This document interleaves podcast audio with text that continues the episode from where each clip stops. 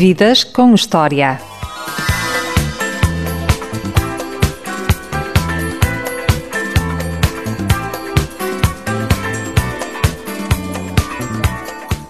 Tem quase tantos anos de carreira como de vida.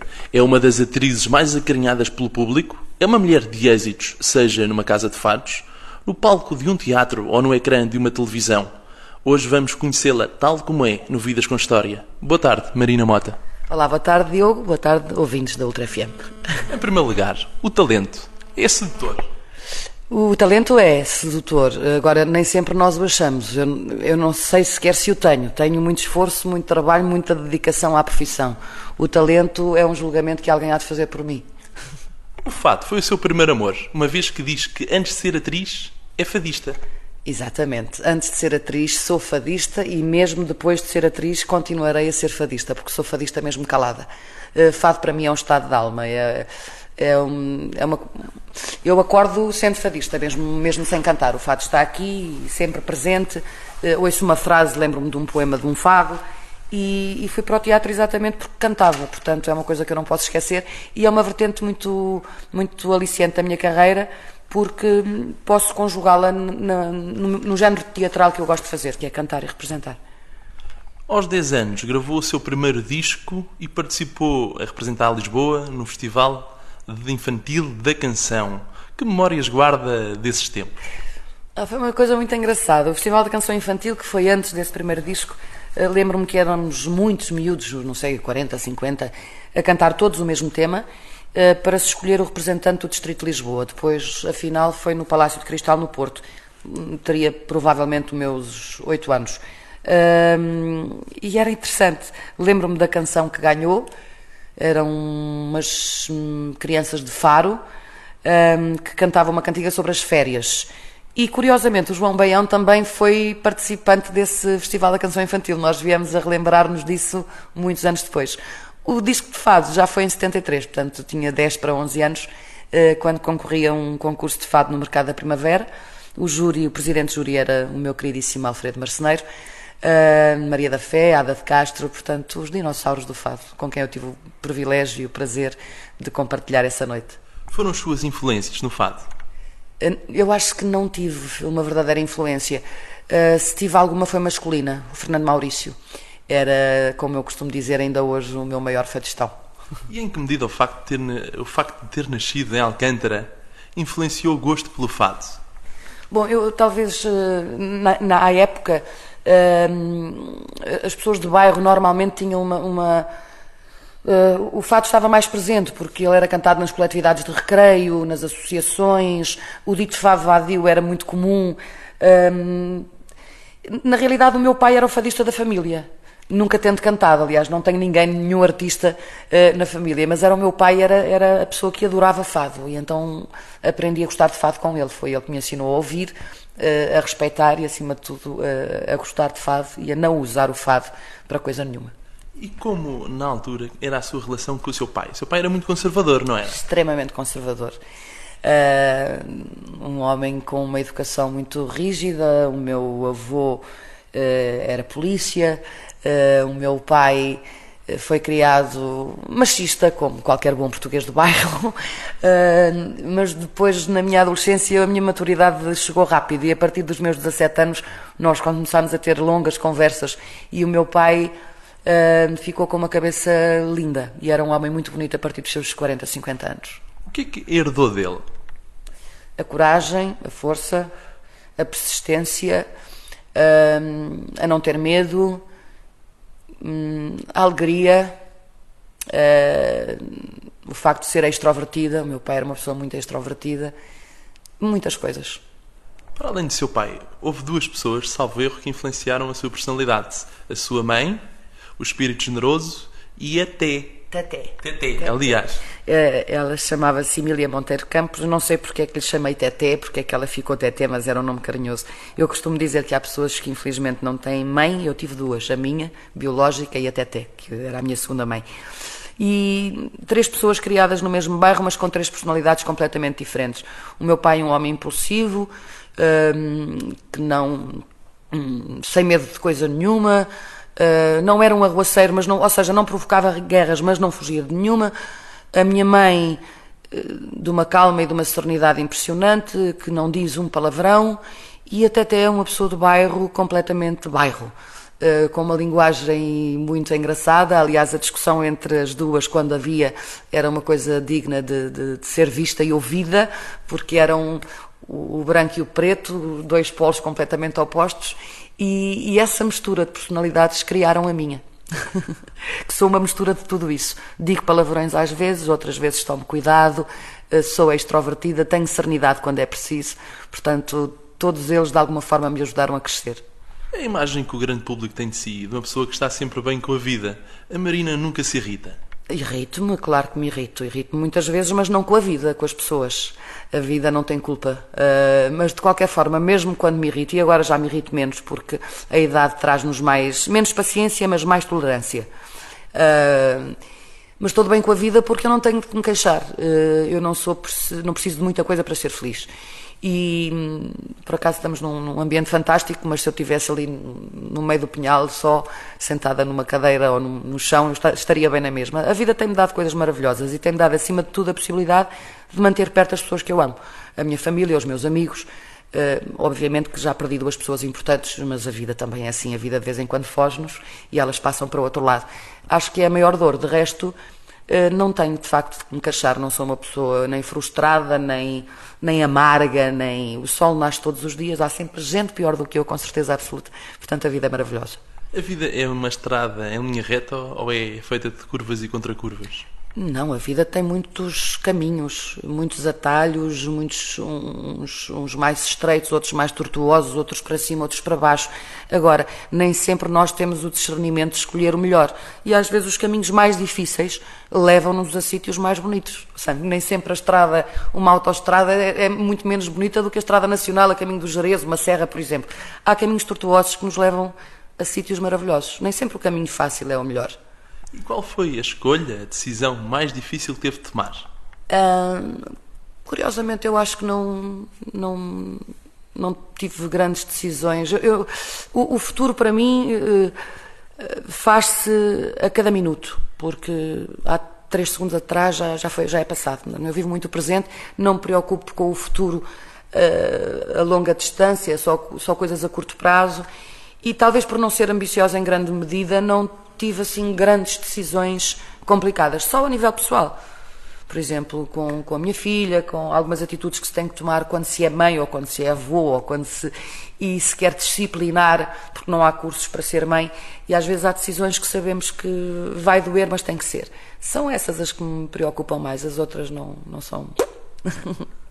Por falar em, em filha e em avó, o que é que uma mãe pode, aliás, o que é que uma avó pode fazer que uma mãe não pode fazer? Tem dois netos, tem uma filha, a Érica. Uh, tenho, oh Diogo, é assim, no meu caso eu não sou a avó típica, porque normalmente as avós são avós numa idade mais avançada do que eu fui. Eu fui avó aos 40 anos. Quer dizer que os avós normalmente já hum, ou estão aposentados ou não têm um trabalho tão, eh, tão ativo, então têm mais tempo para ficar com os netos do que tinham com os filhos.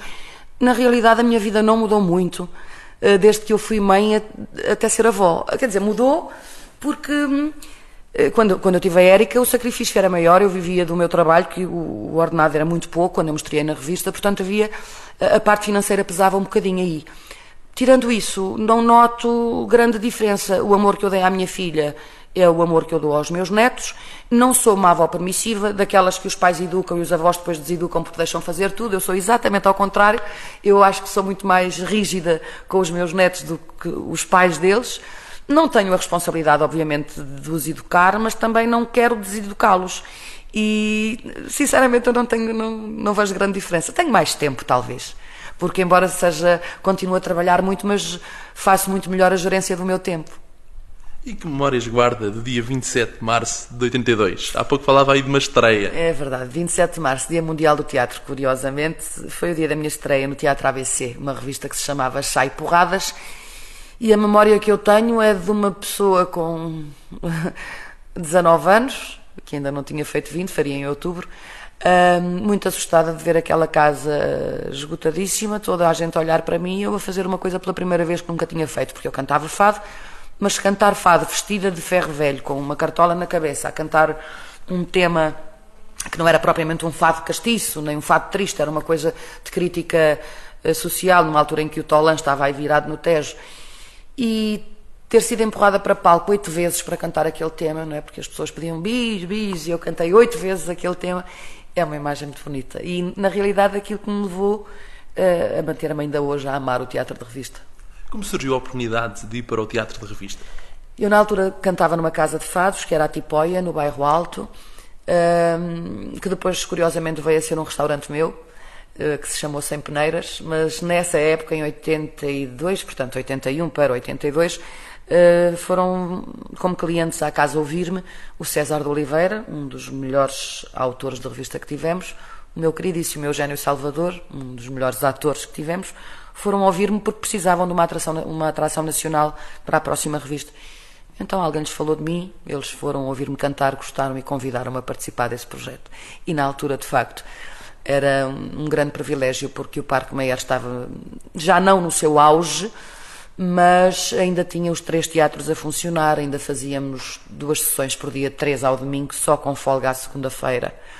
Portanto, de terça a domingo fazíamos dois espetáculos por dia, três ao domingo e feriados, e, e era maravilhoso ver aquele parque Meyer cheio de público e, e, os restaurantes cheios e a funcionar com muita luz e, e muitos atores e muitos artistas e muita boémia, uh, sei lá, era maravilhoso. Portanto, foi, foi lindíssimo. Estamos a falar de uma altura que ser atriz era para quem queria, mas queria a sério, não era para ser famoso e para ir a meia dúzia de festas e participar em novelas. Não, isso Como não é que a Marina vê hoje em dia a juventude que quer aparecer em, em séries ou novelas e depois praticamente desaparece porque não tem vocação à séria para interpretar as dificuldades que é ser ator? Uh eu, eu, sou de uma época, eu não gosto muito de falar de cursos e de escola porque eu não tenho curso teatral, eu não fiz nenhuma formação teatral, porque eu não fui para o teatro para representar, eu fui para cantar.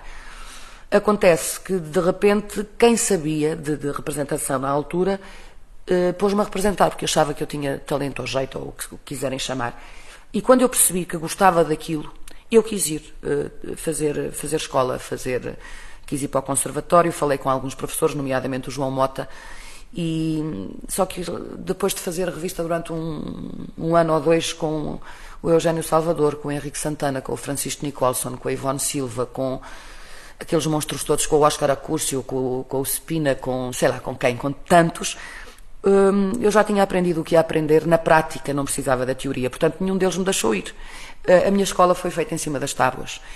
E, e eu gosto e sempre gostei do teatro eh, pela mensagem que nós, atores, devemos eh, transmitir aos outros, não por causa da luz, nem por causa dos holofotes. Os, os aplausos fazem-nos falta, porque é sinal que quem está do outro lado gosta do nosso trabalho. Uh, o teatro para aparecer não é teatro, não é ser ator, é qualquer outra coisa. Uh, por isso é que eu digo, nós fazíamos na altura dois espetáculos por dia, três ao domingo. Eu casei num dia de folga casei uma segunda-feira, porque não tinha férias. As minhas primeiras férias foram aos 30 anos de idade. E divertia-se nos camarins de vez em quando nos intervalos Meu com o seu primeiro marido. Foi, aliás, a nossa filha, costumo dizer. Costumo nasceu dizer, nos camarins do teatro. Não nasceu, mas foi feita lá. nasceu quase. Eu, eu, trabalhei quase até ao final do tempo, portanto, o pianista, porque na altura nós não tínhamos ainda. Uh, era tudo muito acústico e, e, o pianista já me dizia, pá, vê se paras de trabalhar qualquer dia ou para a miúda cá de baixo, já estás com uma barriga deste tamanho. E então eu fazia dois espetáculos por dia, três ao domingo, mesmo grávida até ao, quase ao nono mês. Parei para aí 15 dias antes da minha filha nascer. Estreou-se na peça Chá e Porradas, por falar em porradas em tareias. Andou muito à pancada na escola preparatória, no Francisco Arruda. Andei, andei, andei. O professor Magalhães deu-lhe muito na cabeça. Hum, o Calvete Magalhães era um diretor fantástico e no meio de 3 mil e tal alunos ele já conhecia o meu número de cor e salteado. Mas eh, eu, eu, eu fazendo às vezes uma retrospectiva e, e lá está, era a minha impulsividade que, que, que, era, que era excessiva, mas não era eu a provocadora. Eh, lá está, aquela coisa que eu herdei do meu pai. Às vezes havia, havia gente grande que queria fazer mal aos pequenos e o meu pai avisou-me sempre que não fujas. E então, mesmo que fosse uma pessoa que tivesse o dobro do meu tamanho, eu lá ia, mandava-me para a luta e então era alcunha, era a gata brava na escola, porque não, não deixava que me fizessem mal, embora fosse para aí um, um pirralho deste tamanho.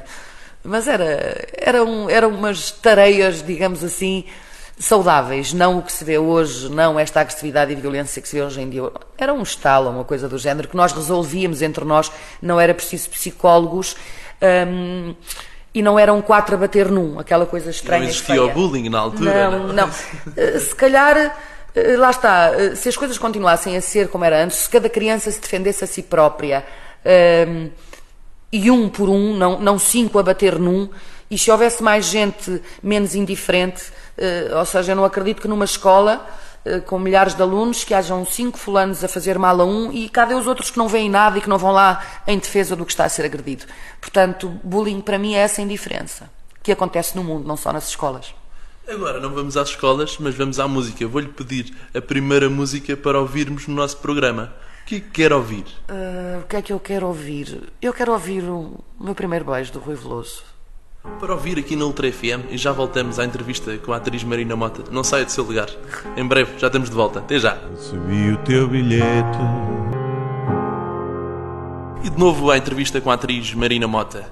Marina, para ser ator, é preciso não ter medo do ridículo? Não, não, não sei bem. É, é assim. Eu acho que mesmo para o humor, mas isto, o humor também, como tudo na vida, é uma questão de personalidade. Um, eu acho que até o humor tem limites. Essa coisa da liberdade de expressão que eu prezo muito uh, tem limites. Eu não sou capaz de fazer humor quando acho que é excessivo, que o meu humor vai magoar eventualmente alguém de uma forma tão brutal, eu prefiro não, não o fazer. Portanto, não ter medo do ridículo. Uh, é preciso encontrar uh, o equilíbrio, como em tudo na vida. Eu acho que o humor faz parte da vida e, como em tudo na vida, o equilíbrio, o que anda ali no meio uh, é o que eu prefiro.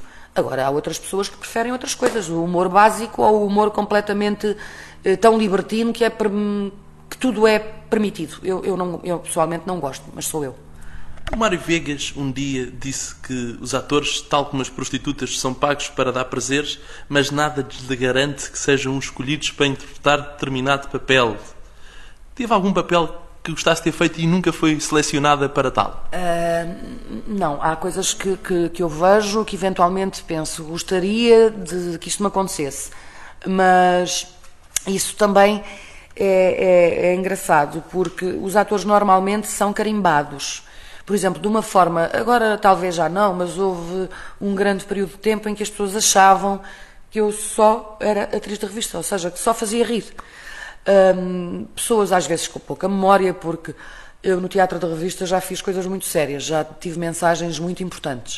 Uh, e aliás faço sempre questão de, uh, nos trabalhos que faço nas companhias das quais eu faço parte, ou quando eu produzo um espetáculo, de exercer o meu direito de cidadania. Uh, em 2007, por exemplo, vou reportar-me apenas às últimas, eu fiz um número que falava sobre violência doméstica, uh, que era um número que difícil de fazer porque era falar do tema brincando, mas de uma forma, uma forma muito séria e, e, queria chamar a atenção sobre isso. E que terminava, obviamente, de uma forma com um discurso sério. Uh, não que o humor não seja sério, mas quando eu digo sério, sério para não rir. Uh, e no último fiz uma coisa que se chamava Outras Vidas ou Vidas Diferentes, eh, que era uma pessoa com uma limitação, que andava em cadeira de rodas. Fiz uma grande pesquisa para fazer esse número, falei com cegos, com surdos e com pessoas com deficiência motora. E também no Teatro de Revista fiz esse número, para chamar a atenção do quanto nós eh, podemos ajudar as pessoas com esse tipo de limitação. Isto para dizer, eh, nunca houve um papel que eu quisesse ter sido escolhida para e não fui. Acredito é que, em alguns casos, eh, algumas pessoas não se lembrem de mim para fazer coisas desse tipo, que se lembrem mais de mim para fazer uh, coisas de comédia. Uh, mas isso é o julgamento de quem vai contratar e acha que a pessoa tem mais capacidade para, não conhecendo o outro lado. Lidar com a rejeição e viver na incerteza são condições muito importantes para ser ator? Uh, são, são. Eu acho que sim. Eu acho que ser ator, a incerteza é, sem dúvida, a pior coisa que, que, que, a carreira de um ator tem. Porque, e quem achar que vai ser o maior eternamente, não vai. É bom que as pessoas tenham os pés no chão e que pensem que é uma carreira de facto com grandes oscilações, uns mais felizardos que outros, eh, que se contêm, que continuam a, a, trabalhar ativamente ao longo dos anos. Eu faço parte desse grupo, graças a Deus. mas eh, não me faz nenhuma impressão haver esses desníveis. É, é natural, é comum. E nós não temos eh, essa coisa do trabalhar todos os dias durante anos consecutivos. Não há nenhuma empresa que nos contate, contrate com um, um, trabalho efetivo até ao fim da vida. Portanto, é, é, um trabalho incerto, sem dúvida. É difícil para uma atriz viver sem palmas? Hum, não faço ideia. Eu gosto, eu gosto obviamente dos aplausos merecidos. É como uh, jogar qualquer jogo e não fazer batota. Eu gosto de me sentir aplaudida e ver o meu trabalho reconhecido. É para isso que ele, que ele existe. Porque senão era um trabalho sem público. E já dizia o meu queridíssimo Henrique Santana que o teatro não precisa de atores, porque se faz teatro com marionetes. Uh, não precisa de palco, porque se pode fazer na rua. Não precisa de luz, porque na rua a luz do dia ilumina-nos e à noite uh, as velas também servem. Agora, sem público, não há teatro. Então, se o público existe, é para ele que eu trabalho e gosto de sentir um, o que o meu trabalho provoca do outro lado. Se é para chorar, eu gosto que as pessoas sintam essa emoção. Se é para rir, gosto de ouvir uma bela gargalhada e, e que seja eu a provocadora dessa emoção. E gosto dos aplausos, claro que é a minha maior remuneração. O resto eu ganho no fim do mês, o papel que a gente estraga depois e que não serve para nada. Agora, as palmas, o, o, o som de uma gargalhada, uma lágrima que nós provocamos, não há, sem dúvida, hum, melhor cachê. As palmas já lhe fizeram as lágrimas vir aos olhos? Ai, muitas vezes. Muitas vezes. Já chorei muitas vezes de emoção uh, ao ver o público aplaudir-me. É, não, não há. Não há dinheiro no mundo que pague isso? Não, não. É uma emoção indescritível. É uma coisa não há, não há palavras, é quase como descrever o, o, amor, não é? Por muito que nós, digamos, nunca, nunca o sabemos definir ao certo. Portanto, a emoção que eu sinto quando a minha emoção chega aos outros ou quando eu consigo transmitir aos outros esse tipo de emoção, eu não, não consigo transmitir por palavras. Recentemente a Marina esteve no Brasil, vários meses, a gravar uma novela para a TV Globo. Foi bom voltar ao Brasil profissionalmente, uma vez que esteve lá, em 79, a cantar o fado. Foi muito bom. Uh, foi bom, não, bom demais mesmo, porque o Brasil é um, é um país que eu adoro desde 79 uh, e vou lá com muita frequência porque adoro o país. Por muito que eu lá vá, nunca o conheço. Gosto da, da alegria do povo, gosto do país geograficamente, acho que é um país lindíssimo. Uh, e estava muito habituada a, a passear no Brasil como turista, sem que ninguém me olhasse, me julgasse, me conhecesse e foi muito engraçado uh, num trabalho só e ao fim do mês ver que o público me reconhecia e que me acarinhava e que me abriu os braços ainda mais do que já abria anteriormente. Portanto, foi muito bom profissional e pessoalmente estar ali. Desta sua passagem por terras de Vera Cruz, como vê que os brasileiros olham para os portugueses? Uma vez que antigamente as coisas invertiam-se, não é? Os brasileiros vinham para Portugal. Hoje em dia há muitos portugueses que vão para lá e a nível económico está melhor lá do que cá. Uh, os brasileiros, uh, eu, eu, normalmente não generalizo nada.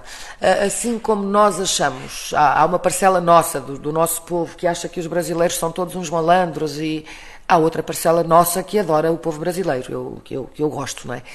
Eh, no Brasil acontece exatamente a mesma coisa. Obviamente que há brasileiros que continuam a achar uh, que os portugueses ou que as portuguesas ainda usam bigode, que os portugueses chamam-se todos Manel e Joaquim e têm todos padarias, mas há outros que não. Há outros mais informados, obviamente, uh, que gostam de nós, que sabem muito da nossa história, do nosso percurso e é um povo extremamente acolhedor. Portanto, como qualquer povo do mundo, e não generalizando, é um povo acolhedor.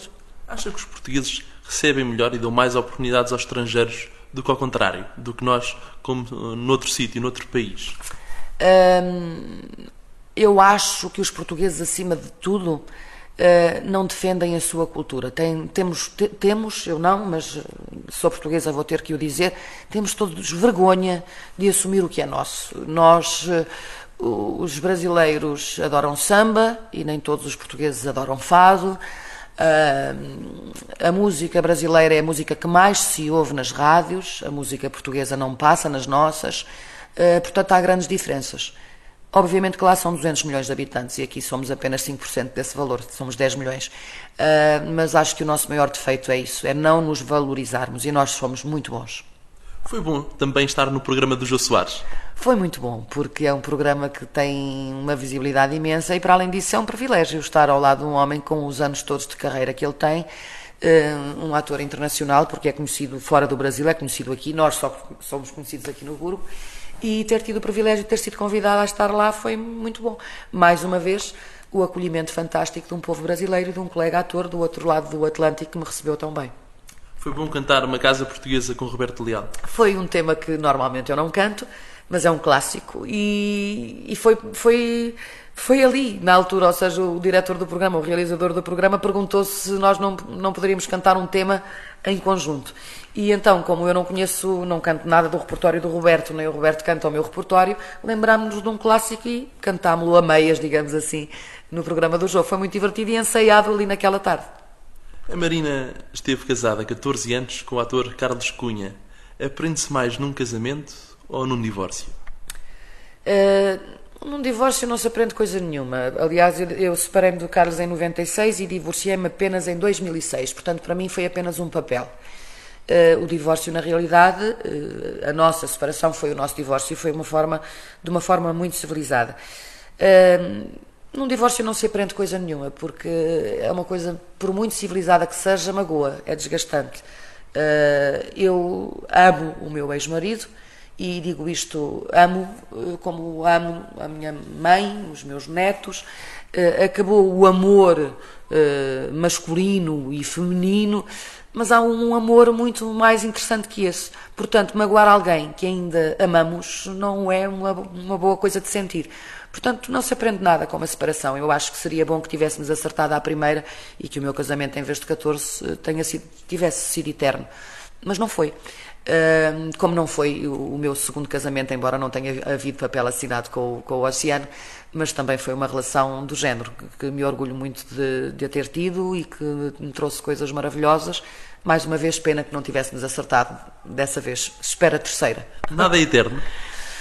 Ah, eu queria tanto dizer que sim, eu ainda tenho esperança, mas uh, que seja eterno enquanto dure, como dizem os brasileiros, e já vale a pena. Ou seja, não quero arrepender-me nunca de nenhuma relação que eu venha a ter. E disse uma coisa à minha querida mãe quando me separei do Carlos, e vou dizê-lo agora aos microfones. Eu prefiro ser feliz com um homem de dois em dois anos diferente do que ser infeliz com um só durante 30. Portanto, eu não sou hipócrita, se uma relação não funciona, há que partir para outra, mas quero muito envelhecer com alguém e que o próximo seja eterno, porque era esse o sonho, o sonho da minha vida quando me casei com o Carlos Cunha, acredito que fosse o dele também. Não deu certo, mas acho que nós trabalhámos muito para que assim acontecesse. O que é que fascina nos homens? Uh, eu, eu, não é nos homens o que é que me fascina é, é, é, muito complicado porque, infelizmente, eu tenho a mania de, de, ver as pessoas à minha medida. Eu gosto de pessoas solidárias, gosto de pessoas que não sejam egoístas, gosto de pessoas disponíveis, uh, gosto de pessoas bem-humoradas, gosto de um bom ouvinte, uma pessoa carinhosa. E uh, eu digo isto porque agora, puxando a brasa à minha sardinha, eu acho que sou tudo isso. Portanto, essa coisa do eh, dar sempre, de vez em quando é muito bom receber. Quando se diz, ah, a gente gosta de dar sem ter nada em troca. Não, isso é muito bom com os amigos e com os vizinhos e com o mundo. Com a pessoa com quem nós partilhamos a cama, tem que haver reciprocidade. A reciprocidade é fundamental para uma relação ser duradoura é, estável. É, porque senão há sempre a anulação de alguém e isso não faz as pessoas felizes. Eu acho que uma boa relação eh, são um conjunto de cedências. Há que saber o limite até onde é que eu vou ceder para não deixar de ser eu e o outro tem que fazer exatamente a mesma coisa. Temos que nos respeitar e é assim, eu vou aprender aquilo que tu gostas de fazer, porque quer ser para além de tua mulher tua companheira, ou seja, se tu gostas de pescar e eu não gosto, eu vou aprender a pescar para te fazer companhia e vamos pescar juntos e ser felizes. Mas se por outro lado eu gostar de caçar, não, mau exemplo, porque caça é horrível, mas gostar de fazer outra coisa qualquer, eu também quero que o meu companheiro aprenda porque nada melhor do que uh, esse conjunto de coisas e sermos felizes com aquilo que ambos gostamos de fazer. Quando nós levamos a vida a fazer a felicidade do outro e a nossa fica para trás, uh, ao fim de um tempo acaba por não funcionar. As pessoas amam-se de maneiras diferentes em alturas diferentes? Eu acho que sim. Acho que sim. Aliás, eu acabei de dizer isso mesmo. Quando eu digo eu amo o meu ex-marido, espero que entendam como eu amo o oceano. Uh, São amores diferentes. Amores completamente diferentes. Como amo os meus netos, a minha filha e a minha mãe. A palavra amo-te é a palavra mais usada por mim. Essa coisa do gosto de ti, gosto de ti. Eu costumo dizer, eu também gosto de bifes. Gosto muito de bifes, com batatas fritas, gosto de vinho tinto, isso eu gosto. Agora, as pessoas importantes para mim, eu amo. Logo, separei-me de, de dois homens, mas não os deixei de amar, apenas os amo de uma forma completamente diferente. Como provavelmente amaria um irmão que não tenho. Amo a minha irmã. Ama alguma música que quer ouvir agora? Uh, não, gosto muito de música, mas não amo músicas. Uh, gosto muito de uma música. Agora apetece-me ouvir-me. Quero ouvir a minha sede. É um tema que está no meu estado de alma e que se chama sede. Percebe sempre quando alguém lhe dá uma palmadinha nas costas com uma segunda intenção? Ah, claro que sim. Hoje então tenho ainda, ainda tenho uma, uma grande dose de ingenuidade e espero bem não a perder, porque uh, isso transforma, pode transformar-nos em pessoas uh, tristes, amargas. Portanto, eu espero continuar a levar patadas da vida porque, e, e das pessoas, porque isso é sinónimo que ainda uh, tenho uma parcela de ingenuidade que quero manter quer continuar a acreditar. Obviamente que às vezes acredito e engano, mas isso faz parte também. A vida tem sempre razão ou nem por isso? Uh, não, a vida nem sempre tem razão. Uh, a vida é um enorme mistério, por isso é que ela é tão, uh, tão interessante, mas não tem sempre razão. Ainda agora tenho uma amiga que está a perder um bebê de oito meses no hospital Dona Estefânia e, portanto, há coisas na vida que eu não entendo. Esta é uma delas. Não tem razão a vida para que isto aconteça. Qual foi a proposta mais indecente que já fizeram? Proposta indecente acontecia-me muitas vezes quando eu cantava fado, quando era miúda nas casas de fado, tinha meus 17 anos e já era engraçadinha. Uh, tinha uns cavalheiros que financeiramente estavam bem na vida e que achavam que, que a minha amizade, entre aspas, se podia comprar. Uh, tentaram oferecer-me carros, por exemplo, uh, mas eu não sei, não, nunca aceitei nada disso. Eu costumo dizer que tive a felicidade de me apaixonar por tesos e de me orgulhar de mim própria, porque o que tenho é meu, foi conseguido com o meu suor e com o meu trabalho. Com que idade é que começou a fazer topless? Desde que me conheço. Uh, e porquê começou a fazer? Porque acho que uh, eu comecei a fazer topless uh, não, não, por duas razões essenciais. A primeira, eu não gosto de marcas no meu corpo. Eu não gosto de ver uma parte branca e outra parte mais escura. Não gosto de estar com uma t-shirt e ter umas asas, ou seja, um cai-cai e depois aparecem duas coisas brancas aqui. Acho que é inestético. Não acho que seja bonito de ver. Mas, para além disso, o desagradável que é a peça. O sutiã, para mim, é uma peça muito, muito desagradável de usar. Eu não sei se o Diogo gosta de usar gravata. Gosta de usar gravata? Dispenso. Pronto, eu dispenso o sutiã. Exatamente a mesma coisa. Eh, é uma coisa que me aperta, que me incomoda no pescoço, que me incomoda nas costas. Eh, é como um sapato. Eu estou em casa, estou descalça. E na praia gosto de estar sem sutiã. E mesmo ao longo do dia, é uma peça que eu não uso. Não uso. E, e, e, gosto de passar a mensagem que não é. Não uso para mostrar o corpo, porque eu espero ter 80 anos com as maminhas penduradas e continuar a fazer topless, porque é saudável, porque não gosto de sutiã e acho que não vou aprender a gostar 80, com 80 anos. Portanto, independentemente do estado em que tiver as minhas maminhas. Foi difícil para si, em determinadas alturas da sua vida, lidar com certas capas da revistas cor-de-rosa? O sensacionalismo que existe em determinado tipo de imprensa? Uh, foi muito difícil para mim na separação com o Carlos em 1996. Eu fui, digamos, o bombo da festa. Houve muita imprensa especuladora, deturpadora, que inventou mil histórias sobre a nossa separação, que disseram coisas muito desagradáveis. Nessa altura era muito complicado, porque a nossa filha tinha 12, 13 anos e, e as crianças são cruéis umas com as outras. Graças a Deus também por outro lado, foi bom que isso tenha acontecido, porque a minha filha depois aprendeu a crescer e a habituar-se a ouvir coisas que ela sabia que não correspondiam à realidade. Mas é evidente que isso pode destruir pessoas que não tenham uma personalidade tão forte. A mim deu-me uma coraça fantástica que me, hoje em dia, não é, não sou indiferente, mas já não dou confiança, ou seja, não deixo que isso me incomode. Não é importante para mim o que as pessoas, a grande maioria pensa a meu respeito. É importante aqueles que me conhecem, os meus amigos e a minha família, saber o que de facto se passa. O que os outros pensam, não quero saber. Por falar em maternidade, foi mãe mais do que uma vez. Uma biológica da Érica e depois mãe do coração. Adotiva também. O Tosé, o António Calixto, outras pessoas. Foi. O que é que levou a adotar? Eu para não, além de ter. Não, eu não, querer ajudar outras pessoas. O engraçado é que eu de facto não adotei ninguém no papel, ou seja, nunca, nunca fui eh, meia adotiva de ninguém. Uh, uh, essas pessoas que referiu, e mais umas quantas, uh, que me chamam mãe foi uma adoção de coração, ou seja, não há nenhum papel assinado, é como um casamento. O papel não resulta em nada. E na realidade eh, foi uma escolha das pessoas, não foi minha. Hoje são todos adultos, mas na altura começaram -me a chamar mãe por alguma razão, provavelmente porque sentiram que eu os tratava como filhos. E acho que na, no percurso, nas vidas dessas pessoas, em determinada altura eu fui importante de alguma forma. E, e essa maternidade manteve-se até hoje. Não são os laços de sangue que nos unem, são os laços de coração. Há famílias que não se dão, e embora sejam do mesmo sangue. E, eu tenho imensos filhos que não pari, mas que, que adoro. E que me chamam bem da mesma forma que a minha filha biológica chama e que se dão como irmãos. Eu acho isso maravilhoso. Érica deu-se sempre muito bem com eles. Muito bem. E hoje a Érica tem irmãos que ama, a Wanda, por exemplo, que é da idade da Érica, que andaram juntas na escola, e a, a Wanda vive comigo e é uma das irmãs da Érica, uh, que me chama mãe e desde os 12 anos. Minto, desde os 12 aos 12 começou-me a chamar a tia, para os 17 começou a chamar mãe e chama-me mãe desde os 17 tem 29. e vive comigo, portanto é uma filha, mas acho que foi uma escolha deles e que eu aceitei aceitei com muito carinho. Foram filhos eh, que não foram previstos, mas que foram muito bem-vindos falar na sua filha Érica, o que é que a Marina se revê nela? O que é que acha que ela herdou de si? Isso é muito chato de dizer porque nós todos dizemos coisas boas de nós, não é? Mas eh, minha, esquecendo de mim, acho que a minha filha tem um coração maravilhoso. É uma pessoa muito generosa, que sabe partilhar, que sabe ouvir, que gosta de ajudar, que é solidária. Portanto, a minha filha é linda. E tem muita personalidade sua. Uh, mais nisto, mais de muita preocupação com os outros, se, se as pessoas estão mal ou a precisar de alguma coisa, ela remove, move o céu e a terra para ajudar, para estar disponível, para, uh, porque é importante na vida das pessoas e eu acho que isso é, é muito bom. Depois de uma novela na TV Globo, vai fazer agora uma novela na TVI. Líderes da audiência, um aqui deste lado do Atlântico, o outro no outro lado.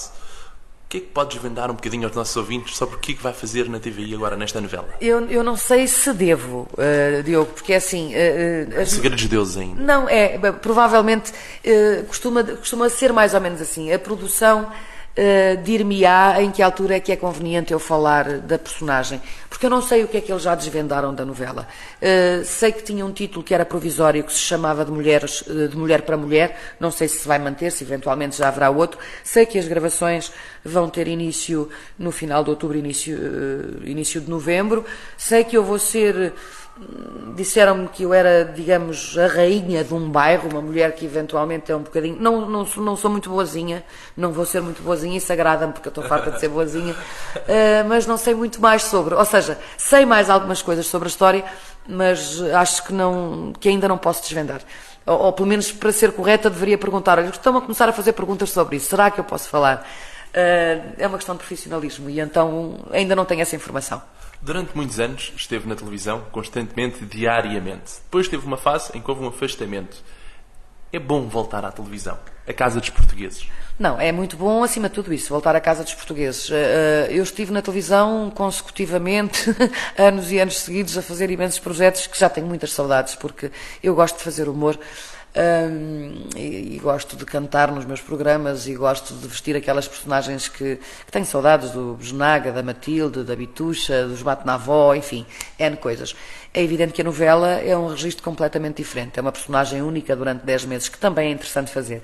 Uh, mas acima de tudo é muito interessante poder voltar a entrar na casa dos portugueses, dizer-lhes boa noite, olhar para eles e saber, eles sabem, ainda estou aqui, uh, se me sentirem útil, aproveitem-me. Certamente que sim, certamente vão gostar de a ver. Arrepende-se de alguma coisa tenha feito ao longo da sua carreira ou não? Uh... Se voltasse atrás, faria tudo da mesma forma? Não, se calhar teria aceito alguns projetos que não aceitei em, em detrimento de outros que podem não ter sido tão interessantes. Uh, mas tudo, todas as minhas escolhas foram de crescimento, me ajudaram a crescer enquanto ser humano e exatamente a perceber, olha, aqui podias ter feito desta ou da outra forma, mas isso também seria uma vida sem, sem interesse nenhum, era nós acertarmos sempre nas escolhas que fazíamos, então parece que já havia um, um, um curso prévio de vivência. Não há, isso faz, o nosso crescimento é assim mesmo, de escolhas. O tempo voa, estamos a chegar ao fim da nossa entrevista. Vamos para a última parte, a última música. O que é que vamos ouvir? E depois vamos para a rúbrica direta à cabeça. Eu sei que você está à espera disto. Eu sei que você está à espera disto. Vai gostar. O que é que vamos ouvir, Marina Mota, para encerrar agora esta parte? Eh, eu vou escolher sempre música portuguesa. Desta vez eu quero ouvir o Paulo Gonzo. Eu não tenho certeza do título da canção, mas fala de um espelho d'água espelho d'água, as arte, não sei o quê. Mas eu adoro essa música. Não sei se, se, o título é este, mas sei que o Diogo vai descobrir. Vamos ouvir o Paulo de Gonza aqui no Ultra FM. Não saia daí que já voltamos. Marina Mota, numa última parte, muito breve. Até já. De volta à entrevista com Marina Mota para a última parte. Marina, há alguém que a conheça tal como é? Ah, a minha irmã, por exemplo. Como eu sou. E aliás, acho que a grande maioria, se, se não me conhece como eu sou, eh, é porque estão desatentos, porque eu não sou de fingir coisas que não, não sinto ou que não sou. Portanto, anda lá muito perto. Marina Mota, uma viagem, Tailândia, um prato, cachupa, um perfume, cinema, um cheiro da infância, terra molhada, um fado, meu amor marinheiro. Uma revista que tenha-lhe dado muito prazer fazer, Não batam mais no Zezinho. um filme, Cor púrpura, teatro ou televisão, teatro, Alcântara ou Cascais, Alcântara. campo ou praia, As duas coisas. calor ou frio. Calor, Termina a seguinte frase: A vida é. um brilhante mistério. Muito obrigado por ter estado no programa Vidas com História. Foi um prazer enorme. Obrigada eu. Diogo. Um grande beijo para, para os teus ouvintes, para os seus ouvintes, desculpa. E muito sucesso para, esta, para, esta, para, esta, para este projeto de entrevistas com história, vidas com história, porque é muito bonito. Um Muito beijo, obrigado. Um beijo, um beijo.